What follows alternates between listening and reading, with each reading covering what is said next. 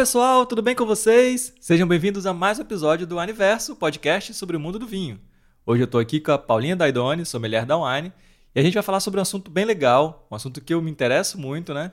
Que é sobre o consumo de vinho no boteco. Paulinha, geralmente as pessoas associam né, o consumo do vinho num restaurante, geralmente até um restaurante chique, ou no jantar em casa. Mas a gente está aqui hoje para falar para quebrar esse mito, né, que é super possível você consumir um vinho no boteco, é isso mesmo?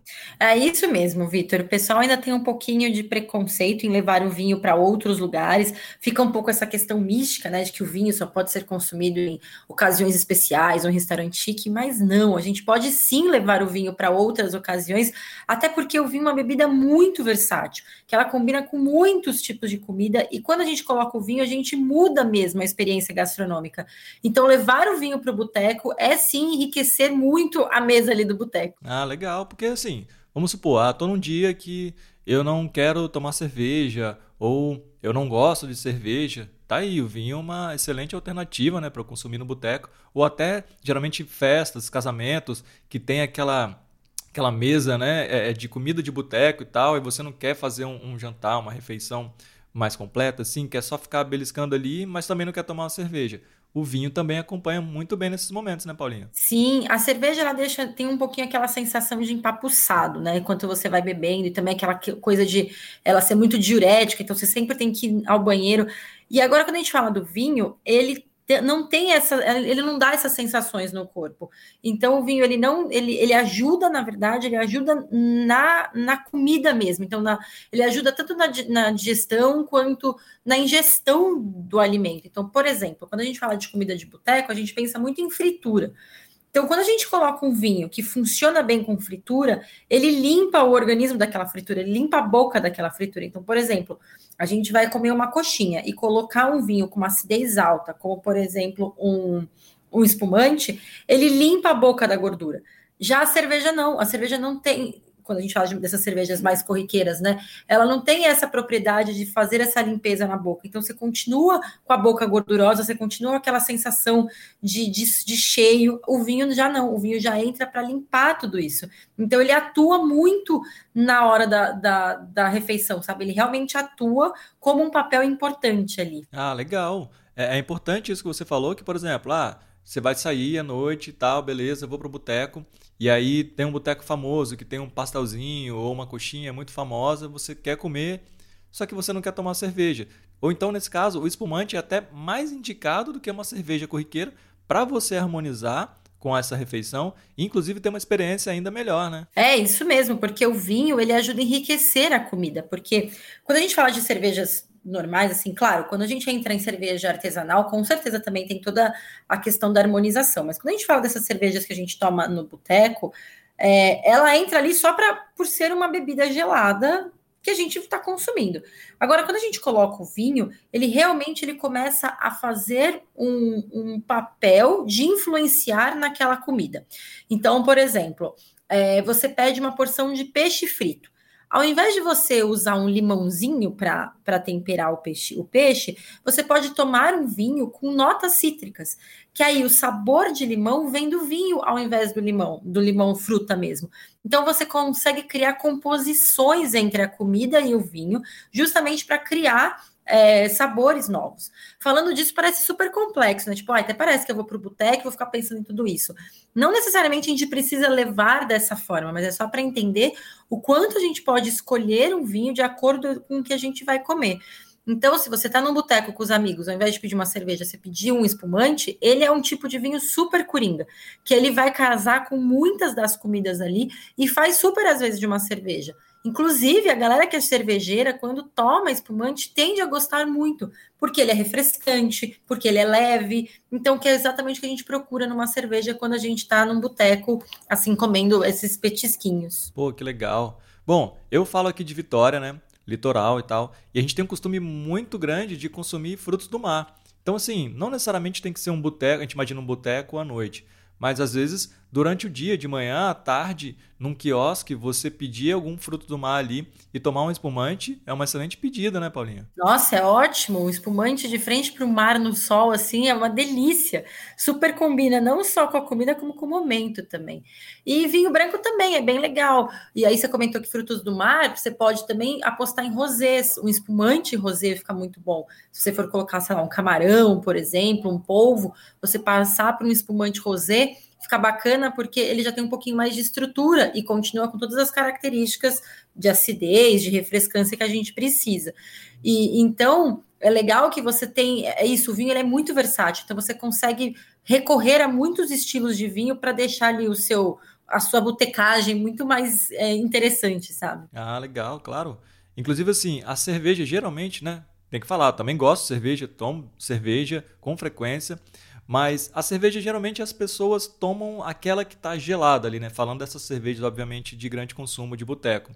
Já, por exemplo, essa alternativa que você deu de exemplo agora, um rosé, um vinho branco, a gente consegue inclusive fazer drinks diferentes, né? Então, assim, você está no verão, num lugar, praia, ou até mesmo no campo, enfim, um lugar que você quer experimentar uma coisa diferente, nesse clima que a gente está chamando de boteco, mas pode ser qualquer outra ocasião, é um excelente pedido, né? Para a gente sair daquela coisa, só aquela cerveja gelada. Não, vou pegar um vinho aqui, vou fazer um drink com uma fruta ou com outro, vou fazer uma combinação que vai ficar muito legal, né? Exatamente. Pensando um pouquinho assim, até por trás de quem é o dono do boteco, é, o vinho facilita muito, porque você pode ter, por exemplo, um vinho branco e um espumante e eles serem servidos em taça, por exemplo, ou então para fazer os drinks. Então você já usa ele como base mesmo. Ao invés de ter um monte de, de, bebida na sua carta, você usa o próprio vinho de base. Então, toda vez que você pensar num drink que leva algum destilado, você consegue substituir ele pelo vinho. Então, por exemplo, faz um morrito, ao invés de colocar o, o rum, coloca o espumante. Ou então deixa o rum e em vez de colocar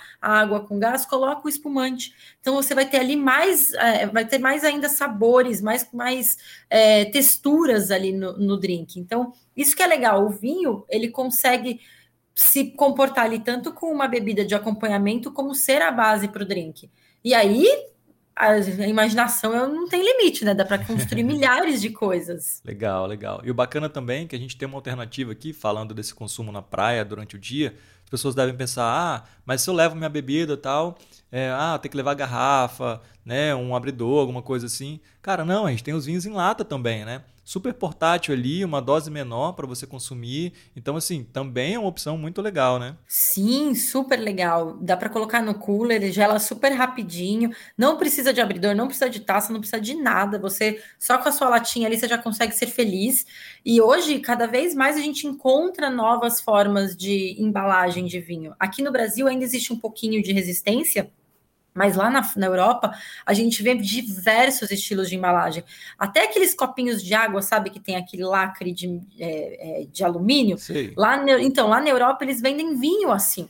É uma tacinha, é um, é um copinho de plástico com esse lacre já no, na quantidade ideal para você beber o vinho.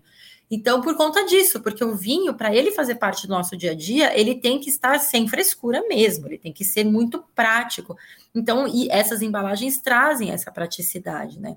Uma outra embalagem que é muito interessante é a bag in box, que é aquela caixinha com uma torneirinha. O legal desse vinho é que ele dura 30 dias depois de aberto. Então, se você é, sei lá, dono de um restaurante, ou se você vai fazer um, uma viagem de férias com os amigos e vai para a praia, por exemplo, é uma caixinha que dura, tem, são lá, 3, 4 litros mais ou menos, e ela dura 30 dias. Então, é uma, é uma, é uma super economia e você sempre vai ter ali o vinho fresquinho, é, na temperatura certa para consumo, sabe? Então, tudo isso que facilita é muito bacana. Sim, sem dúvida. É, é legal você falar da bag in box. É aquela que parece um material tipo uma, uma caixinha de leite, né? Que você armazena o vinho ali. E é legal você falar isso, né? Já que ela comporta ali uma, uma, uma quantidade maior é legal para ter no restaurante, tal, para ter em casa. Eu mesmo é, é, tenho o costume assim, ah, se eu vou abrir uma garrafa de vinho, mas eu tô sozinho, caramba, eu tenho que consumir em dois, três dias eu não, não posso deixar por mais tempo porque o vinho não fica tão legal. Então, às vezes, por esse motivo, eu acabo não consumindo vinho e troco ou pego um vinho em lata. Se eu tenho uma bag in box dessa, esse problema está resolvido, né? Não, é verdade, porque não é sempre que a gente consegue tomar uma garrafa inteira de vinho e nem é tão saudável assim todo dia tomar uma garrafa de vinho. Então, a bag in box, a lata, eles funcionam super bem porque é justamente isso, você deixa a bag box dentro da geladeira, ela dura 30 dias, aí você vai lá com o seu copinho, com a sua tacinha, abre a torneirinha, se serve e pronto. Amanhã ela continua ali. Então é muito bacana isso, porque você consegue aproximar o vinho, você começa a fazer dele uma coisa do dia a dia, porque é, lá na Europa, a gente até escreveu sobre isso na, na revista de junho. É, a gente tinha um. Antigamente aqui no Brasil, a gente tinha um consumo mais próximo do vinho. Porque os imigrantes, quando vieram para o Brasil, eles faziam vinho no quintal. E o vinho fazia parte do cotidiano, porque da refeição. De repente, o vinho passa, ele muda de figura e ele se torna algo muito elitizado. E a gente esquece que o vinho ele é um alimento e a gente passa a tratar ele como um produto de luxo. Então, quando a gente consegue trazer o vinho para dentro de casa, como por exemplo numa bag box, ou levar para um piquenique uma latinha, a gente começa a voltar com essa cultura de que o vinho faz parte do dia a dia, que o vinho é um alimento, que o vinho é feito para todas as ocasiões. Então a gente cria, a gente começa a quebrar um pouco essa, essa mistificação aí que rolou em cima do vinho. É, sem dúvida. Legal você falar isso também. A gente já comentou isso em outros episódios, mas vale a pena falar de novo. Que o vinho na França e em outros países, ele não é classificado como uma bebida alcoólica, né? Ele é um alimento. Então, assim, a cultura do país, daquele lugar, ele encara, ele enxerga o vinho não como uma bebida alcoólica que você vai consumir ocasionalmente, assim, né? É um item de alimentação. Então, assim, eles têm o costume de, no almoço, por exemplo, no intervalo do trabalho, você toma ali, claro, uma tacinha de vinho. Você não vai tomar uma garrafa inteira de vinho. Mas sim, você pode tomar uma tacinha acompanhando uma refeição e depois continuar o seu dia normal, sem nenhum problema, né? Exatamente, porque lá na Europa, o vinho ele é feito para acompanhar a comida. Então, de acordo com o que você vai comer, tem o vinho ali. É como, sei lá, a gente vai fazer uma feijoada e vai ter a farofa. Lá eles vão comer, por exemplo, na França, um bife bourguignon, que é tipo um cozido, e vai ter o pinot noir, porque é um, é uma receita que também é feita com o Pinot Noir. Então, é, uma, é um complemento. E a gente aqui que tem isso de abrir o vinho na ocasião especial, ou então só à noite para comemorar alguma coisa.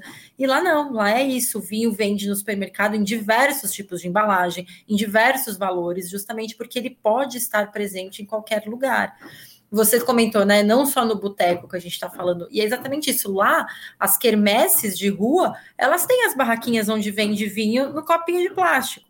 Porque se você vai parar ali para comer um petisco na, na, na quermesse, você pode tomar o seu vinhozinho também, não precisa ser só a cerveja. E aqui é muito comum a gente ver a cerveja nessas, nessas ocasiões. Sei lá, imagina, na frente de um estádio de futebol, você para lá para comer um pernil, não tem um, um, carrinho vendendo vinho, mas tem um carrinho vendendo cerveja. Imagina se tivesse um espumante tinto ali, ia ficar super bacana um espumante rosé, ia super combinar. Então, acho que a gente pode começar a pensar nesses momentos também, sabe? De o vinho, acho que é isso, o vinho no boteco quer dizer que é o vinho simples. E qualquer ocasião simples ele pode estar, sabe? E voltando então a esse ponto do boteco, né? Se a gente pensar assim nas comidas mais típicas aí do boteco, quais seriam as harmonizações, assim, quais as indicações que você tem? Principalmente para, sei lá, vamos começar por um vinho que a gente poderia abrir tranquilamente no boteco, que com a maioria ou todos os pratos ele, ele iria harmonizar. A gente já sabe que o espumante é bem coringa, ele harmoniza fácil, com bastante coisa. Mas eu queria que você falasse também, talvez, um tinto para a gente complementar aí. Bom, o tinto ele é mais legal quando a gente tiver é, petiscos que tenham carne ou embutidos, né? Porque o, o, vinho tinto, como ele tem tanino, que é aquela sensação de boca seca, ele seca a gordura que vem dos embutidos e da carne, né, do, da proteína animal. Então, um tinto mais macio, com os taninos mais redondos, então, por exemplo, um merlot pode ser bacana, e aí você consegue colocar ele com uma porçãozinha de calabresa, ou então com aquelas porçõezinhas de filezinho frito acebolado, é, ou então até sanduíche, um sanduíche de mortadela. Se você pensar num lambrusco tinto, né? Um lambrusco que ele é frisante, ele traz o tanino porque ele é tinto, ele traz a acidez porque ele tem borbulhas e ele vai combinar muito bem com esses, esses tipos de petiscos também. Então, por exemplo, um sanduíche de mortadela, um sanduíche de pernil, então também funciona super bem. E, e, quanto mais pesado for o prato, mais encorpado, mais intenso a gente pode colocar o vinho. Então, por exemplo, se você vai servir uma costelinha ao molho barbecue, por exemplo, você pode pôr um vinho um pouco mais pesado, como um Syrah, e ter com notas um pouco mais adocicadas, justamente por barbecue. Então, por exemplo, um, um Shiraz, né, um, um feito na Austrália, um Shiraz australiano, funcionaria muito bem numa ocasião dessa. Então, quanto mais estrutura o prato tiver, mais estruturado também pode ser o vinho tinto nesse caso. Legal, você falou aí do, do Merlot. Eu lembrei muito de um prato que é muito consumido nos bares aqui em Vitória, que é o Kieber. Eu imagino que ele vai harmonizar super bem aí para quem está aí na noite, né? Já puxando a sardinha aqui para Vitória. Quem está aí no, no boteco à noite gosta de pedir o famoso Kieber, um Merlot harmonizaria muito bem. E teria algum outro que você indicaria, Paulinha? Bom, Kieber eu conheci há pouquíssimo tempo. Esse, esse foi uma super novidade para mim. Eu conheci fazendo a revista de julho, mas eu já estou super curiosa para prová-lo. E então o Kieber ele tem, ele é um petisco frito, né? Ele é frito em imersão. E quando a gente fala de fritura do óleo, a gente sempre tem que pensar que a gente tem que ter uma acidez muito alta para combater esse óleo. Então, o ideal aí é a gente procurar ou vinho branco ou espumante, porque são os vinhos que têm mais é, acidez. Então a gente consegue quebrar essa gordura do óleo. Então a gente podia tentar um espumante rosé, por exemplo, ia funcionar super bem, ou então um vinho, um vinho branco. Como a gente tem presunto dentro do, do dessa receita, né? Que o Kieber é um, é um, é um franguinho empanado recheado com presunto e queijo, né? Então, como a gente tem o presunto, a gente pode sempre então pensar no, no, no tanino, no vinho tinto ou no vinho rosé. O Merlot ele vai funcionar, mas a gente tem que procurar um Merlot que tenha uma acidez alta e um, e um tanino bem redondinho ali, para não, não ficar sobrando por conta da gordura. Então, o espumante rosé, eu também acho que vale super a pena. E o Merlot, um Merlot mais jovem, assim, sem barrica, bem fresquinho, também vai funcionar bem. Bacana. No caso do, do Kieber daqui, que é bem famoso, é, eu arrisco dizer que 50% do prato é um molho de maionese que acompanha, assim, né? Você mergulha o frango ali no molho que vem no pote, assim, junto com a bandeja, e come o Kieber é, é, acompanhado desse molho. É, é, nesse caso, o molho vai influenciar tanto assim nessa harmonização que você indicou? Você daria uma outra ou essas ainda assim é, funcionam bem? É, se você for colocar muita maionese e você começar a sentir o sabor da maionese no prato, não só como um tempero, mas como fazendo parte do, do, do sabor mesmo, aí ela começa a influenciar. Então, essa maionese que você comenta, ela é uma maionese pura ou ela tem algum tipo de tempero? É aquela maionese verde, assim, temperada. Estou falando que tô com água na boca já. é aquela maionese que eu confesso que quando eu espeto ali o, o Kieber no, no molho, é, 30, 40% da, da minha puxada ali vem mais maionese do que o frango. E, e para variar, são 11h30 da manhã, estamos gravando um podcast antes do almoço e falando de comida, né? Pois é, morrendo de fome aqui. Bom, então, como tem uma maionese verde, e o verde vai vir ali das ervas, é legal a gente pensar num vinho que tenha esses aromas. Se você for apostar num tinto, pense então num Cabernet ou então num Carmener, porque eles são mais herbáceos. Agora, se você for para o lado do branco, a gente também pensa num branco que tem essas notas, como por exemplo um Sauvignon Blanc, um Pinot Grigio, porque aí realmente a maionese vai interferir bastante no sabor. Lembrando que maionese é uma comida muito gordurosa, então também é importante a gente ter um vinho que combate essa gordura. Então, branco, espumante, eles acabam entrando um pouco mais forte nesse combate de gordura, enquanto o tinto ele vai equilibrar mais a questão do presunto, da, da proteína animal. Então aí vai muito do que você curte, qual sabor você mais quer deixar em evidência na boca. E aí você consegue ir escolhendo qual tipo de vinho vai funcionar melhor dentre essas opções. Legal. Bom, você já falou dos frios, a gente falou aqui do Kieber e o famoso pastelzinho de vento, né? É, o que, que a gente poderia harmonizar aí numa noite no boteco, ou durante o dia, em casa, ou numa praia, enfim. Qual a sua indicação, Paulinha? Bom, o pastelzinho também, como ele é fritura pura, ainda mais se ele tiver, não tiver recheio, ou tiver recheios que vão para o lado como queijo, uh, palmito, frango, algum tipo de legume. Vinho branco funciona mais legal, justamente por conta daquilo que a gente comentou da acidez. Agora, se você vai comer um pastelzinho que o recheio dele é de carne, carne seca, calabresa, aí você já começa a poder apostar num tinto. Um vinho que é muito bacana para o boteco, que aí ele é, ele é um tinto, mas ele não é um tinto muito pesado, é o gamé.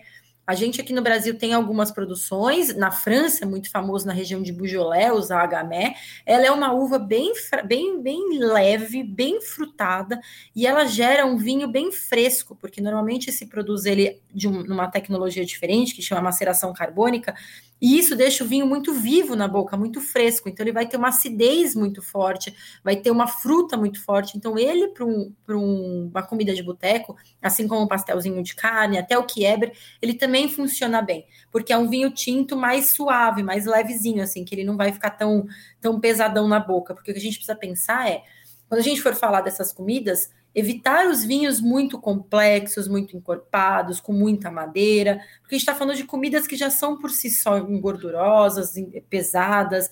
Então a gente deixa de lado isso no vinho, deixa a comida fazer essas ter essa, essa posição mais pesadona ali, e a gente traz um vinho só para limpar a boca, acompanhar ali a tirar a gordura, só para deixar a boca mais fresca. Então, por exemplo, se a gente escolhe um vinho que tem notas mentoladas, notas é, como um hortelã, como uma menta, é legal porque você fica com aquela sensação de boca bem fresca.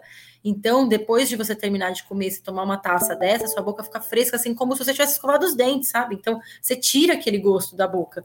Então, isso que é legal pensar na hora de fazer harmonização com esse tipo de comidinha. Bacana. Agora, esse gamé que você falou aí, ele funcionaria bem tomando sozinho, sem estar acompanhado com alguma harmonização? Ou não? É mais indicado com uma harmonização mesmo?